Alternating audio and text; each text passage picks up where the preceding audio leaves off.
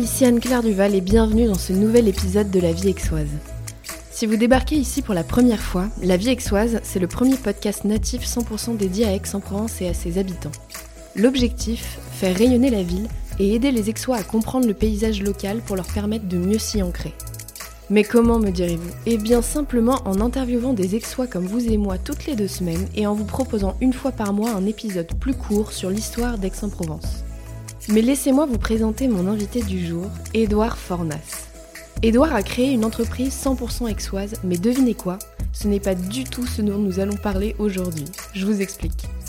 Au-delà du fait qu'il a déjà fait de nombreuses interviews sur sa vie entrepreneuriale, Édouard est un homme extrêmement attaché à la Provence, à sa culture et à son patrimoine historique et naturel.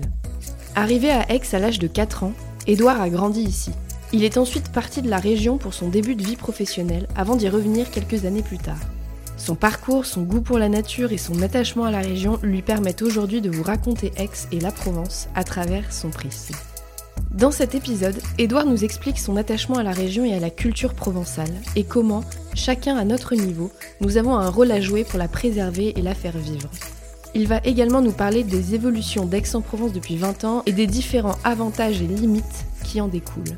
Enfin, Édouard étant un amoureux de la nature, il partage pour la première fois un avant-goût de son travail et de ses recherches sur un animal méconnu de la plupart, les loups du massif de la Sainte-Victoire. Bref, je ne vous en dis pas plus. Provençal avant tout, c'est maintenant et c'est avec Édouard Fornas.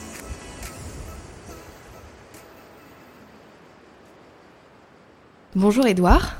Salut Anne-Claire. Ça y est, c'est parti? Ouais, c'est parti, Allez, on enregistre. top.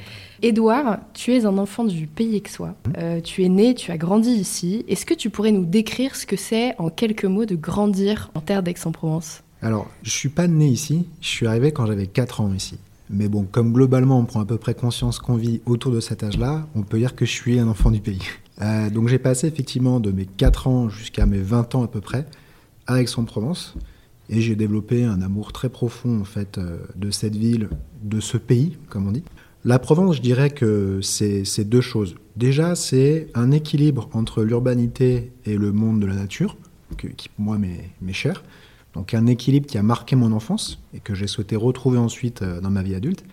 Et je dirais ensuite qu'il y a une singularité, notamment qui se ressent par le climat. On parle d'un climat méditerranéen et la Provence, bah, c'est le climat méditerranéen.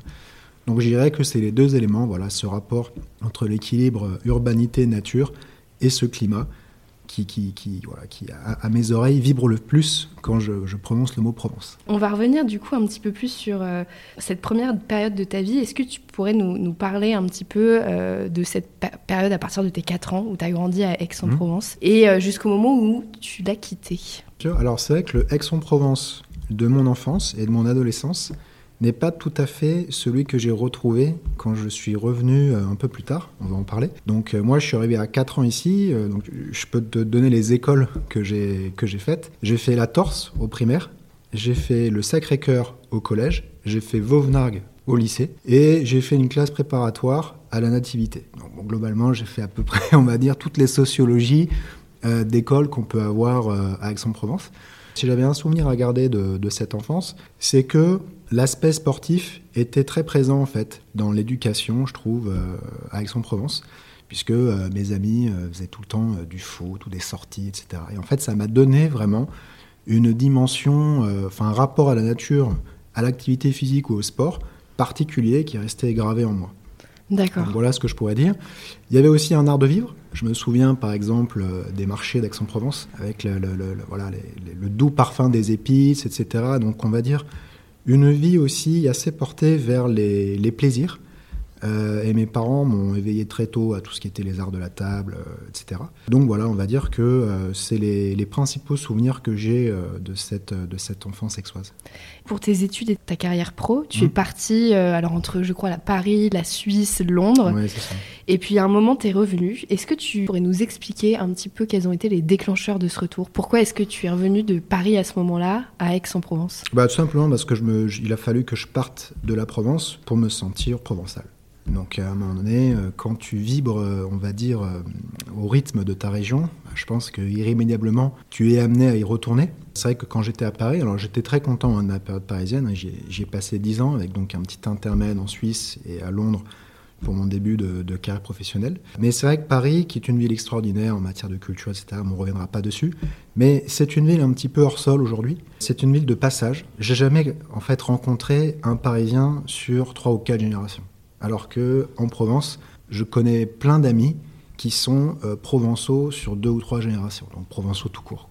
Euh, et, donc irrémédiablement, après avoir fait le tour voilà, des mondanités urbaines, euh, l'appel de la nature s'est fait ressentir, l'appel d'un équilibre, comme je te le disais tout à l'heure, entre l'urbanité et la nature s'est fait ressentir aussi. Une volonté de retrouver aussi un certain enracinement, une culture régionale forte qui me, qui me plaisait, et la volonté aussi de me projeter dans un hypothétique futur schéma familial où je me voyais bien plus voilà, avoir une famille en Provence, pouvoir faire vivre à ma femme et à mes enfants eh ben, euh, la terre qui me fait vibrer, plutôt que de rester à Paris. Dans cet euh, esprit un petit peu de transmission justement de ton héritage. Ouais, c'est ça, exactement. Pendant cette période où tu n'étais pas à Aix ou en Provence, est-ce que tu as des, souvenirs très concrets de choses qui t'ont particulièrement manqué? Bah, La nature et le sport, dans le sens où c'est plutôt l'accessibilité au sport. C'est-à-dire que euh, à Paris, finalement, la moindre salle, le moindre cours de tennis, il faut le réserver trois semaines avant, enfin je caricature un peu, et, puis bon, les prix sont pas les mêmes. Ici, en fait, euh, un terrain vague, un ballon, et on peut déjà se dépenser, euh, une balade à la Sainte-Victoire, on peut partir du centre-ville euh, et revenir ensuite dans le centre-ville en ayant parcouru 10 km et en ayant arpenté les sentiers de la Sainte-Victoire. Donc il y avait vraiment cet équilibre-là qui m'a, beaucoup manqué. Il y avait aussi, je dois dire, un côté humain chaleureux qu'on va, qu'on va trouver, on va dire, dans l'esprit un peu provençal. Les gens se tutoient assez rapidement il y a une certaine proximité. Les gens se connaissent ici. C'est, il, n'est pas rare quand on fait son marché le samedi ou le dimanche bah, de croiser une personne qu'on connaît. On a ces petits artisans voilà, qu'on côtoie régulièrement, avec qui on va tisser un lien, etc. Je dirais que c'est les, les choses qui m'ont, euh, qui m'ont principalement manqué. Et en plus de cela, je dirais que c'est quand j'étais à Paris que j'ai découvert l'histoire et la culture provençale. Et que, voilà, en fait, euh, ça, a donné du sens à cette, euh, à cette terre pour moi et une volonté plus forte de m'y ancrer. Et quand tu dis que tu l'as découverte à Paris, cette culture et cette histoire provençale, est-ce que tu veux dire que tu as, tu t'y es plus intéressé en lisant des livres, en allant à des expos? Ça t'a vraiment titillé à ce moment-là? Surtout les livres. Inconsciemment, en fait, je, je, ressentais un manque de la, de la Provence. Et euh, bon, bien entendu, j'étais quand même à Paris, j'avais une activité professionnelle, donc on ne peut pas en claquant les doigts comme ça changer du tout au tout. Et je me rattachais en fait à ma terre par des lectures sur celle-ci, et donc principalement sur son histoire. Et j'ai découvert en fait l'histoire de la Provence, qui a une histoire assez singulière. C'est un comté qui a été rattaché assez tardivement en fait euh, au royaume de France.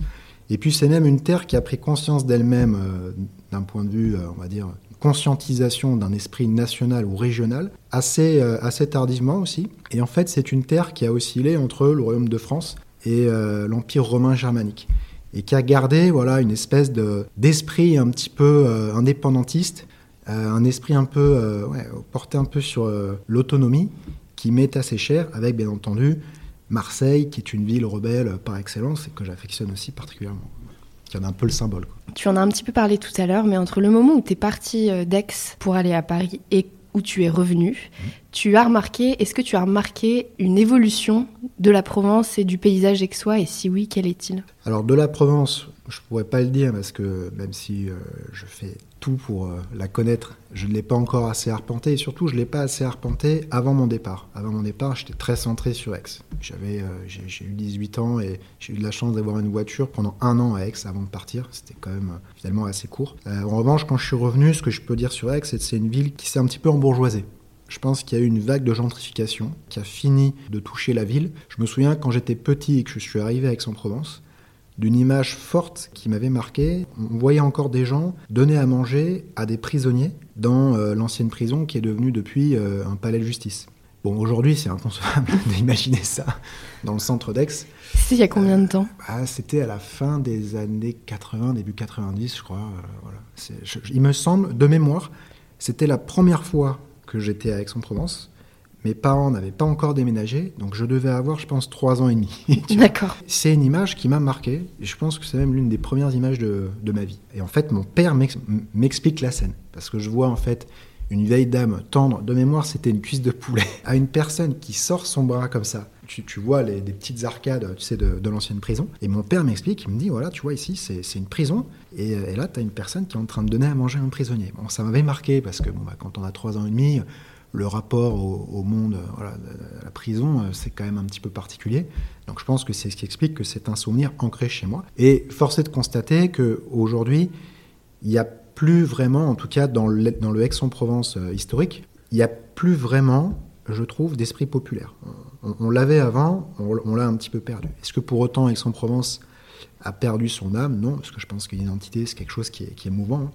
Tu as dit tout à l'heure que pour toi, Aix-en-Provence arrimait aussi avec euh, ce côté chaleureux des gens, ce côté très ouvert où le tutoiement est facile. Comment est-ce que tu expliques cette rumeur qui dit que à Aix-en-Provence, justement, les gens sont très snobs, euh, ils sont très euh, égocentrés? Comment est-ce que tu peux expliquer cette rumeur ou en tout cas ce, ce, constat?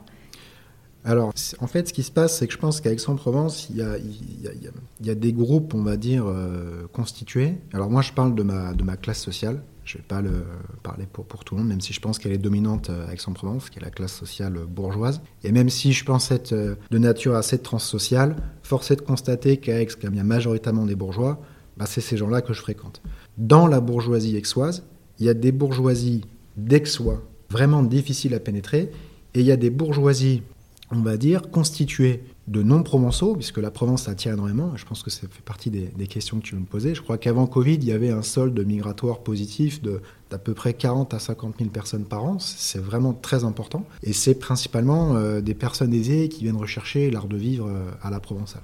Donc je dirais, oui, c'est vrai. Je pense que sur certains euh, groupes bourgeois avec soi, euh, implanté de longue date, c'est difficile d'y entrer. Mais je reste convaincu qu'il euh, y a aussi des groupes euh, au sein desquels il est, plus facile de, rentrer. Mais force est de constater que quand on a fait, je sais pas, quand il y a un groupe qui est constitué depuis le CP et que toi tu vas arriver dans une soirée avec ces gens-là, c'est pas une volonté consciente de leur part de t'éloigner de leur groupe. C'est qu'ils vont avoir leur délire depuis maintenant presque 20 ans, tu vois.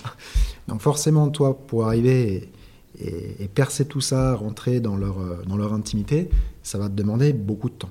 Et je pense que souvent, les personnes qui arrivent à Aix se retrouvent confrontées à ça. Et c'est quelque chose qui est semblable dans toutes les grandes villes. J'ai entendu ça aussi à Bordeaux, j'ai entendu ça à Nantes, à Angers. voilà, c'est spécifique des villes gentrifiées moyennes françaises. Et puis c'est peut-être aussi un peu ce que toi tu as vécu à Paris quand tu disais que tu n'avais pas vu de Parisiens de très longue date ce côté où tu, toi aussi, en arrivant à Paris, euh, tu as eu du mal à pénétrer, entre guillemets, des cercles qui soient des vrais Parisiens, entre guillemets. Ouais, c'est vrai. De toute façon, des vrais Parisiens, j'en ai jamais trouvé. Ou alors, si j'en ai trouvé, j'en ai fait partie aussi à un moment. parce que je pense en réalité ne, jamais avoir été. Euh, non, mais après, voilà, je pense que chaque ville a ses spécificités. De par le fait que Paris soit une ville un peu plus impersonnelle, je pense qu'il est un petit peu plus facile de rencontrer des gens. Ça, c'est vrai. En revanche, euh, je pense qu'il est un petit peu plus difficile de s'ancrer durablement.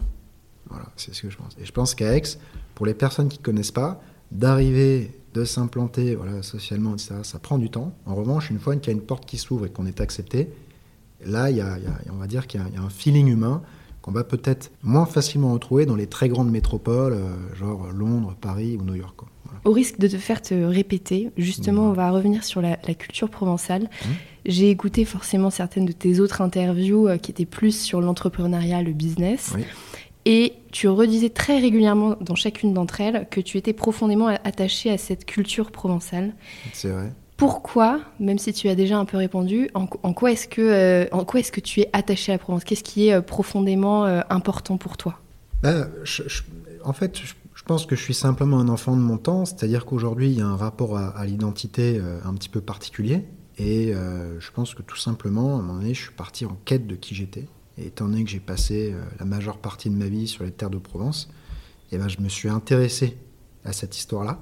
Et en fait, je me suis rendu compte que l'histoire de ma région, comment dire, résonnait dans son présent. C'est-à-dire que voilà, tu portes les yeux sur un hôtel particulier avec Aix-en-Provence, bah, en fait, il y a toute une histoire derrière. Et, ça, ça me plaît. Déjà, de base, je suis un fan d'histoire. Euh, je te donne un exemple tout bête, mais euh, quand je suis rentré euh, à Aix-en-Provence, à ce moment-là, je m'intéressais énormément au XVIe siècle, à l'époque des guerres de religion. pour moi, c'est il y, a un esprit romantique à cette époque qui me voilà, qui m'ambiance beaucoup. Et puis, chose étonnante, je lis une histoire de duel qui a lieu à Aix-en-Provence. Euh, une histoire de duel à trois sous, hein, mais euh, je m'intéresse au lieu parce que le, lieu, c'était le fameux couvent des, des Carmes, qui était en fait un, lieu sur, qui a été rasé à la Révolution et sur lequel a été construit ensuite le passage à gare. Et les premiers bureaux que j'ai pris à Aix-en-Provence étaient pile poil à cet endroit. Donc, je lis quelque chose à ce moment-là qui m'intéresse, je me rends compte que c'est Aix-en-Provence, et je me rends compte que c'est pile poil à l'endroit où je vais aller travailler dans deux semaines parce que je viens de trouver mes bureaux là-bas et je vais quitter euh, Paris, tu vois, pour, pour, pour aller m'installer à Aix. Donc il y a une symbolique comme ça, tu vois, qui, qui résonne et je me dis, c'est fantastique ce duel. Tous les matins quand je vais arriver au bureau, je vais me dire que tu as deux mecs qui se sont retrouvés là, qui ont croisé le fer, et en plus je crois que les deux étaient morts en même temps sur une espèce de mort un peu romantique, avec une histoire de femme au milieu, etc. Mais voilà, ça, ça, ça me fait un peu parler, quoi. Voilà, ça me fait un peu rêver. Et c'est ce genre de détail-là qui, qui, va, qui va me faire euh, vraiment être euh, attaché à, la Provence. Bon, et puis après, je dirais qu'il y a l'art culinaire, quand même, euh, en Provence. là, on pourrait citer énormément de choses. Hein. bon, quelque chose qui est très connu, c'est la, tapenade. Bon, je pense qu'aujourd'hui, ça rayonne à l'échelle internationale. La tropézienne, voilà, le, le pistou. Il y a plein de choses comme ça. Une cuisine assez populaire aussi. On n'est pas sur une, une terre qui, de prime abord, je dis bien de prime abord, parce qu'aujourd'hui, avec la gentrification, bien entendu, euh, tout évolue, mais était sur une cuisine élitiste. On était sur une cuisine assez populaire. Et donc ça, c'est un trait euh, aussi que j'aime bien. Et puis enfin, je dirais qu'il y a l'accent, que je n'ai pas, que je suis capable de prendre quand je m'échauffe un petit peu, mais qui est, euh, voilà, qui, qui, qui, est, diffus. Je, pense qu'aujourd'hui, il est, il, est assez diffus. On le retrouve sur certains mots, puisqu'il y a des mots en Provence qu'on utilise, qu'on utilise beaucoup. Fada, euh, emboucané, voilà, des, mots comme ça. Mais il y a, y a, voilà, pas mal de mots qui, euh, bah, qu'on utilise en Provence et qui nous ramènent à, tout ça. Quoi. Un calu, quelqu'un qui est fou volant, mais quel calu lui Je Je connaissais pas calu voilà, c'est je dirais que toute la culture de Provence, euh, son histoire, etc., euh, c'est tout ce qui me fait vibrer euh, et qui, me font aimer cette terre. Et ça se sent quand, bah, quand on parle. On l'a un petit peu évoqué, tu as parlé de, de la gentrification justement d'Aix-en-Provence, pour mm. revenir vraiment sur Aix on constate, et puis euh, j'en ai parlé avec plusieurs personnes, euh, dont toi, une certaine dilution justement de cette culture provençale, ce côté où euh, bah, quand on arrive à Aix, bah, qu'on soit arrivé il y a un an, deux ans, six mois ou même peut-être un tout petit peu avant, on ne retrouve pas en fait dans Aix-en-Provence cet environnement qu'on s'attendait à retrouver. Moi, je m'attendais à prendre un café sous les platanes avec Cézanne, quoi, presque. Je, grossis un peu les traits volontairement, et on n'a pas ça. Comment est-ce que toi t'expliquerais cette dilution de la culture provençale? Déjà, je pense que ça dépend par où on entre. Et je pense que euh, quand on entre euh, par la sociologie bourgeoise, aujourd'hui, on, on a très peu de chances de ressentir une culture enracinée et populaire. Puisque par définition, euh, le bourgeois n'est pas enraciné, aujourd'hui en tout cas, il n'est pas enraciné. C'est un urbain, c'est un homme, c'est un homme en fait de la ville, du bourg, mais c'est pas un homme de la, de la campagne qui, qui, qui, voilà, qui va avoir des racines profondes et qui vibre avec sa terre. Donc je dirais que c'est euh, la première raison. La deuxième, c'est, euh, on, en parlait tout à l'heure, je pense que euh, la Provence euh, est un peu victime de son succès dans cette euh, mondialisation qui est notre quotidien aujourd'hui. Et quand on a forcément un solde migratoire positif de 50 000 personnes par an pendant 10 ou 20 ans, eh ben, il y a irrémédiablement une dilution de la culture qu'on va moins retrouver dans, des, dans des régions. Voilà. Moi, je suis un quart Bon, bah, en Lozère, il n'y a pas ce problème-là. Il n'y a pas, de, pas de, solde migratoire poétique de 50 000 personnes qui viennent euh, diluer ta culture euh, au fur et à mesure. Mais quoi qu'il en soit, et, je pense que c'est ce qu'il faut retenir, je, pense que les gens qui viennent en Provence ont l'envie de s'y enraciner, même chez les classes bourgeoises.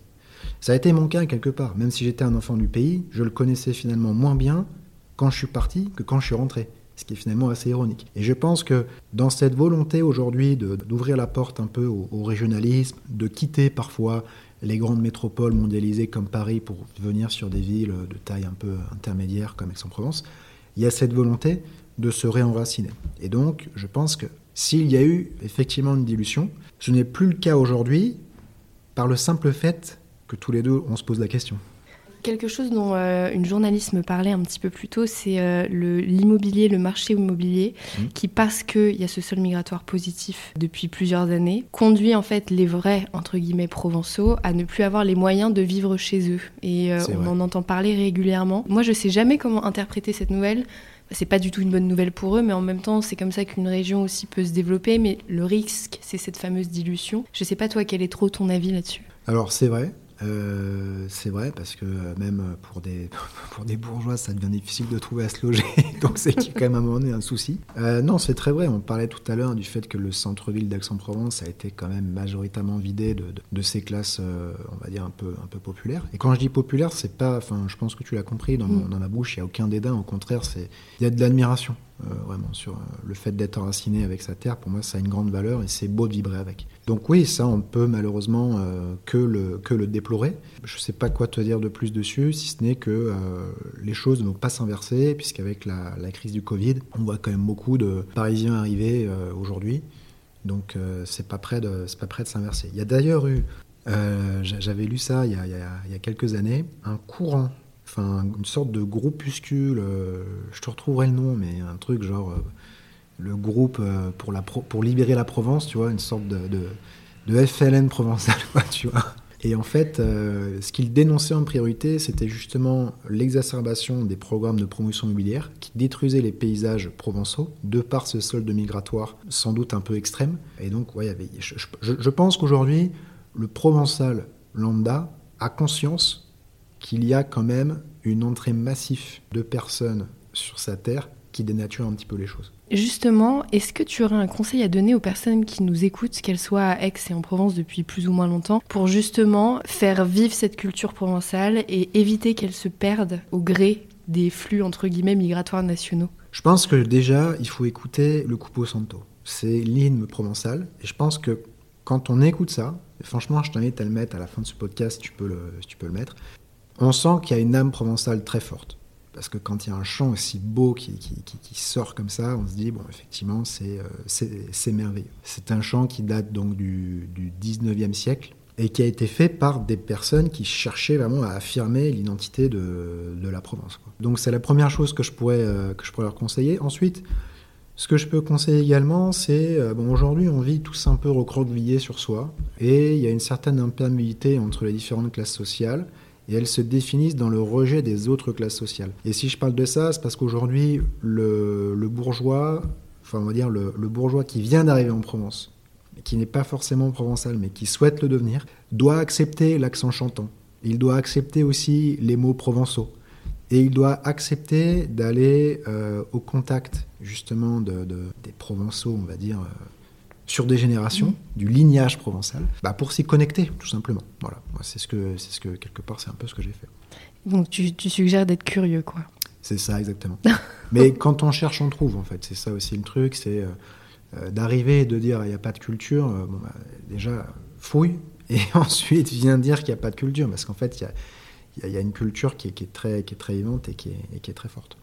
On a parlé beaucoup de la culture aixoise qui est chère à ton cœur, mais tu as évoqué une autre de tes passions un petit peu au début de l'interview, euh, qui est celle de la nature. Est-ce que tu pourrais m'expliquer en quoi la nature aixoise, ou en provençal de manière plus large, est unique? Bah, je pense que c'est la singularité du climat, le, climat méditerranéen, qui est particulier et qui, en lui-même, en fonction des différents espaces euh, que tu vas parcourir, va encore présenter des singularités. Je te prendrai l'exemple du nord de la Sainte-Victoire et du sud de la Sainte-Victoire, ça n'a rien à voir. Le sud, c'est calcaire, aride, c'est presque un désert. Le nord, c'est déjà beaucoup plus broussailleux, tu es sur une terre beaucoup plus noire, c'est plus humide, la végétation est plus à base de buis, de chênes, tu as, déjà un peu moins de, conifères, tu vois. Donc, mhm. euh, je, pense que c'est ce qui va vraiment caractériser la nature de la Provence. Après, pourquoi est-ce que euh, je l'aime? Bon, moi, j'ai toujours été un homme assez contemplatif. Euh, j'ai une part assez solitaire. J'ai eu besoin, à un moment, enfin, à, des instants euh, de ma vie, partir comme ça, un peu dans la nature,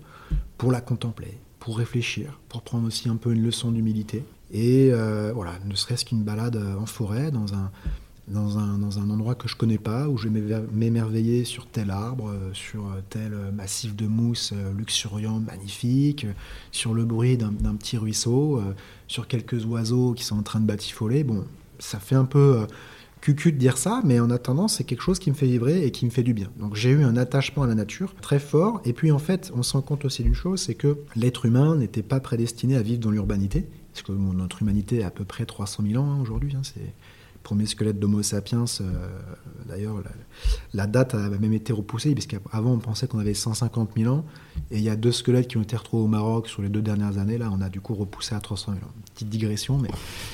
Euh, que tu, en fait, tu veux, bon, as, on va dire trois grandes phases de l'humanité. Tu as le paléolithique, on est des chasseurs-cueilleurs. Bon, là, il n'y a pas de ville. Hein. Les villes, c'est euh, les deux, les, deux, trois, les deux, trois cabanes qu'on a, qu'on a construites, mais donc on est dans la nature. Ensuite, il y a le néolithique. On commence à construire quelques villages avec l'agriculture, etc mais on reste quand même majoritairement ancré dans la nature ou alors dans la campagne. Mhm. Campagne, on va dire qu'on commence à avoir une incidence sur la nature, mais ça reste une campagne relativement sauvage.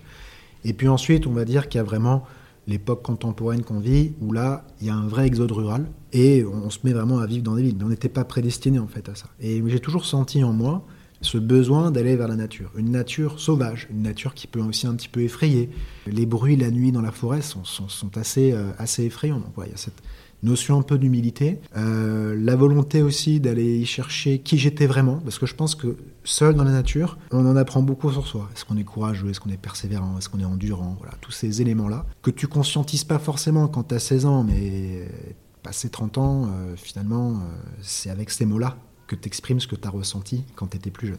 Donc voilà ce qui me porte vers la nature. Il y a un sujet qui nous a pas mal rapprochés dernièrement, et euh, pour faire le lien justement avec euh, cette partie euh, contemplative de toi, tu t'intéresses de très près à certains animaux de la Sainte-Victoire qui sont assez particuliers puisque ce sont des loups. Est-ce que tu pourrais nous raconter un peu tes aventures avec ces animaux fantastiques? Alors en fait c'est une passion qui me vient euh, simplement du fait que euh, déjà je suis un grand fan de chiens et donc forcément quand on est euh, fan de chiens et un peu timbré comme moi, ben, on veut tout, tout, apprendre sur l'animal. On veut comprendre aussi quand est-ce que le chien est devenu chien, qui s'est séparé des lignages du loup et puis le, loup reste un peu là, son ancêtre mythique et mystérieux finalement celui que, qui a refusé l'alliance avec l'humain. Quoi. Donc, pourquoi est-ce qu'il a refusé de s'allier avec nous? C'est, assez intéressant. Pourquoi le chien l'a fait et pas le, et pas le loup? Donc il y a une, fascination de cet animal, une fascination aussi du, retour d'un grand carnivore chez nous, sans romantisme. Je tiens à préciser que, euh, je, parce que c'est un débat qui est très exacerbé, hein. il y a euh, les défenseurs, adorateurs du loup, etc. Et puis il y a les anti-loups euh, qui veulent absolument les éradiquer. Bon, mm. sans vouloir faire le normand un peu neutre, j'ai une vision assez nuancée de la chose. Je pense que c'est bien qu'il y ait des loups. Après, je pense qu'il faut quand même modérer un petit peu ce phénomène-là. Mais quoi qu'il en soit, c'est un animal euh, pour lequel j'ai une fascination euh, très grande. Le retour d'un grand carnivore euh, sur nos terres, c'est quand même assez exceptionnel. Parce que là, c'est pas du renard, hein. ça, peut quand même attraper des sangliers, des cerfs, des chevreuils, des chamois, il y a des chamois aussi à la Sainte-Victoire, des mouflons. Donc, on, a, on a quand même quelque chose d'assez costaud. On est sur un animal aussi euh, qui vit en meute, donc il a une, certaine sociabilité, euh, et je trouve ça assez intéressant. En fait, il a un schéma familial euh, duquel on peut, peut s'inspirer. Donc c'est ce qui me porte en fait vers, vers cet animal. Puis je le trouve beau aussi. Voilà, je trouve que rien que le, le, nom de la couleur de son pelage, fauve, c'est beau. C'est le côté sauvage. voilà, je trouve que d'avoir un grand carnivore, ça prouve qu'on a vraiment une nature sauvage. Et c'est ça que je trouve exceptionnel, c'est que, euh, on va en parler, hein, mais moi j'en ai vu à moins de 10 km euh, d'Aix-en-Provence, donc euh, de pouvoir changer de, milieu comme ça, c'est-à-dire, bah, tu vois, être dans des pierres, dans des bâtiments en pierre avec toi en train de discuter, et un quart d'heure plus tard être à 10 km d'Aix-en-Provence et savoir qu'on est sur un passage de loup, bah ça, ça me fait bien frémir. Et c'est justement aussi. Quand, est-ce que tu as appris qu'il y en avait dans la région, d'ailleurs? Très tôt, parce que euh, c'est un phénomène qui m'a toujours intéressé. Donc je sais qu'ils sont euh, globalement venus par euh, les forêts qui entourent Cadarache, qui sont limitrophes du Var. Et dès 2011, on a certains chasseurs qui, qui, en aperçoivent. On a une meute qui commence à s'installer donc sur le massif Nord Sainte-Victoire, en, en réalité le massif du Concorde Sainte-Victoire plutôt sur la partie, euh, on va dire, au nord de Vauvenargues. Euh, et puis entre-temps, donc, il y a une seconde meute qui s'est installée sur le, sur le sud. En réalité, elle est au sud de Vauvenargues, donc elle occupe ce qu'on a, ce qu'on a enfin, vraiment la chaîne de la Sainte-Victoire, alors que euh, la, la, meute nord, elle, va plutôt être autour du massif du, enfin, au nord du massif du Sambuc, et donc plutôt centrée sur le, le massif du Concorde. Voilà. D'accord. Ça fait combien de temps que toi tu t'intéresses et que tu les suis? Alors que je m'intéresse au phénomène, euh, donc je suis, on va dire, les, les, coupures de presse, etc., sur ce sujet, bah, quasiment depuis toujours. puisque je, savais qu'il y avait eu un retour du loup depuis 92 à peu près en France. de souche italienne, hein, donc en provenance, voilà, qui était passé par le Mercantour donc qui s'était ensuite propagé dans le Var, et il y avait une chance qu'un jour ils arrivent jusque chez nous. Donc je m'intéressais un peu de loin à ce phénomène-là. Et puis, donc quand je suis revenu euh, avec son Provence euh, il, y a trois ans, j'ai commencé à suivre le, phénomène d'un peu plus près, à me rapprocher vraiment euh, des documents statistiques de suivi des loups, etc. À m'intéresser aussi aux techniques de, de suivi. Donc là, j'ai commencé à comprendre qu'avec des pièges photographiques, on pouvait tenter de faire des relevés. Et donc là, j'ai commencé à arpenter la Sainte-Victoire pour euh, en, installer, euh, en installer un. Et j'ai mis mon temps, hein. j'ai mis neuf mois avant de trouver un lieu où, euh, où ça passait, mais c'était un moment assez, assez beau, puisque donc ça faisait neuf mois hein, que je galérais. Et puis un jour, je fais une sortie vraiment inopinée, et je me retrouve dans un endroit que je connaissais pas très bien de la Sainte-Victoire, et je vois plein de crottes de loup, que j'avais appris à reconnaître déjà. Et je me dis, bon, c'est pas possible, c'est sûr que ça passe ici. Et trois jours après, je reviens, j'installe mon piège. Deux heures après que je sois passé, un loup passe. Et ce qui est génial, c'est que j'ai pris un, piège photographique qui m'envoie les photos qu'il prend sur mon téléphone lorsqu'un animal passe devant. Ce qui fait qu'à peine euh, rentré chez moi, j'ai eu une alerte, j'ouvre mon téléphone, je vois une photo, je me dis, c'est pas possible, ça peut pas être un loup tout de suite, ça doit être un berger allemand ou un truc comme ça. Mais je, zoome dessus, je regarde bien, je me dis putain, c'est un loup, quoi. je reconnais le truc. Donc là, vraiment, une, grande euphorie. Je pense que d'ailleurs, depuis que je suis rentré à Aix, c'est la plus grande euphorie que j'ai eue. Après un, mois. un, très grand moment de bonheur. Avoir réussi à attraper ce, loup en photo et euh, j'ai eu de la chance parce que j'étais vraiment sur un, passage. Je pense qu'on était sur ce qu'on appelle une, une, zone de rassemblement parce qu'à la fin de l'été, en fait, les louveteaux sont capables de suivre euh, les parents, ce qu'on appelle le, le, couple alpha. Et en fait, ils, vont se réunir sur des sites particuliers et je pense que je ne devais pas être très loin d'un site de rendez-vous. Et ce qui fait que je les ai chopés quasiment tous les soirs pendant un mois et demi. Euh, et j'ai même euh, une vidéo où j'en vois six passer. Quoi. Donc c'était euh, vraiment merveilleux. C'est génial. Donc il t'a fallu quand même neuf mois de patience et de dur labeur pour y arriver. C'est ça, J'y croyais plus trop au moment, mais finalement j'ai réussi. Qu'est-ce que cette aventure que tu as eue avec les loups et que tu as encore de toute façon, mmh. qu'est-ce qu'elle t'a appris? Bah, La patience, déjà. je pense déjà. on l'aura, on l'aura compris. Une certaine humilité aussi, parce que euh, c'est un animal qui vit à rebours de l'être humain. Il vit la nuit, et la nuit, c'est le moment où la nature est la plus impressionnante. Moi, j'ai pas peur de dire que euh, c'est une nature oppressante. Euh, quand on se retrouve dans une forêt un peu profonde de la Sainte-Victoire, la nuit, tout seul, qu'on entend que ça craque de partout, en fait, une forêt la nuit, c'est très bruyant. C'est pas comme en journée. Donc bah, ça peut provoquer euh, un peu, un peu d'angoisse. Euh. Et le loup, lui, au contraire, c'est ce qu'il va aimer, ce qu'il va affectionner, etc. Donc, euh, une leçon d'humilité. Et puis après, ça, ça apprend l'empathie. C'est finalement, si j'étais un loup, la première question qu'il faut se poser, c'est si j'étais un loup, qu'est-ce que je ferais? C'est ça, ça en fait qu'il faut se poser comme question. Après, il y, y, a quand même des éléments, tu vois, par exemple, en été, le fait de se rapprocher d'un point d'eau pour pouvoir y placer une tanière pas très loin, ça t'aide quand même un peu parce que quand il fait 40 euh, degrés en juillet, il n'y a plus beaucoup d'eau à la Sainte-Victoire. Donc, par recoupement comme ça, tu vois, tu peux te dire, euh, bon, si j'étais un loup, j'irais soit ici, soit ici, soit ici, soit ici, mais il y a plus 50 000 endroits. Tu vois ce que je veux dire? Voilà, tu as ça. Euh, mais pour être honnête, je les ai trouvés à un endroit où je n'aurais pas imaginé les trouver. très, honnêtement. On va pas en dire plus pour pas, pas, dévoiler, mais... Mais, mais... oui, effectivement, les loups sont peut-être pas forcément là où tu les as cherchés dans un premier temps. C'est ça, exactement. Euh, Edouard, si euh, les gens qui nous écoutent euh, devaient retenir une chose de notre conversation, quelle chose ce serait? Oula, j'ai pas. Vaste question. C'est brutal, non? Non, je dirais. Je, pense que ce podcast est placé de façon sous l'égide un petit peu de la, de la culture provençale.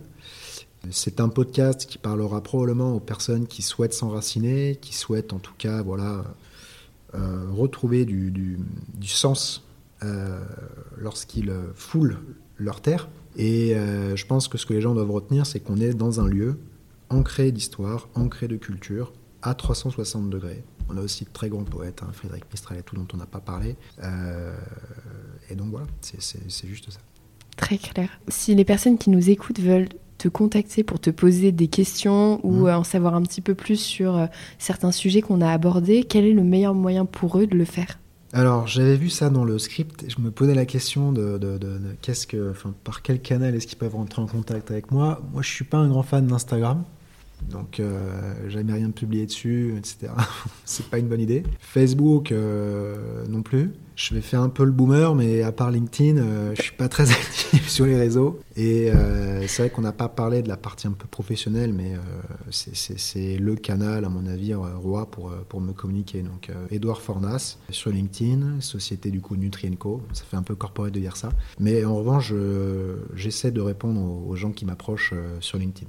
D'accord. Bon, bah, vous pouvez retenir LinkedIn alors pour ceux qui nous écoutent. Exactement. Mettez du coup en objet le podcast d'Annie Claire. Il n'y a pas d'objet sur LinkedIn. Y a pas, je crois que quand tu rentres en contact avec une personne et que tu l'as pas en ami, tu es quand même obligé de spécifier un objet. euh, Ah, c'est peut-être probable, ouais. Ça, dé- ça dépend. Ok. Bon, bah, faites au mieux, hein, de toute façon. L'objet, c'est un truc de boomer. en fait. Écoute, Edouard, merci mille fois pour, euh, pour ce temps. Bah, c'est moi qui te remercie pour ton invitation. Et puis, je te dis à très bientôt. À très vite. Salut, Edouard. Ciao. Et c'est la fin de cet épisode. Un grand merci d'avoir écouté jusqu'ici et en tout cas j'espère qu'il vous aura plu. Si c'est le cas, n'oubliez pas de mettre 5 étoiles au podcast et un petit commentaire sur Apple Podcast. Et si Apple Podcast, Spotify, Deezer, etc. c'est pas votre truc, il y a un autre moyen de m'aider, c'est de partager l'épisode autour de vous, à des amis, à de la famille. Ça m'aide énormément et qui sait, ça les aidera peut-être eux aussi. Quoi qu'il en soit, merci pour votre temps. N'hésitez pas à me suivre sur Instagram pour être tenu au courant de la sortie des nouveaux épisodes at la.vie.exoise. Et si vous avez des idées d'invités ou de sujets sur Aix-en-Provence, n'hésitez surtout pas à me les partager. En attendant, je vous dis à très vite pour un nouvel épisode.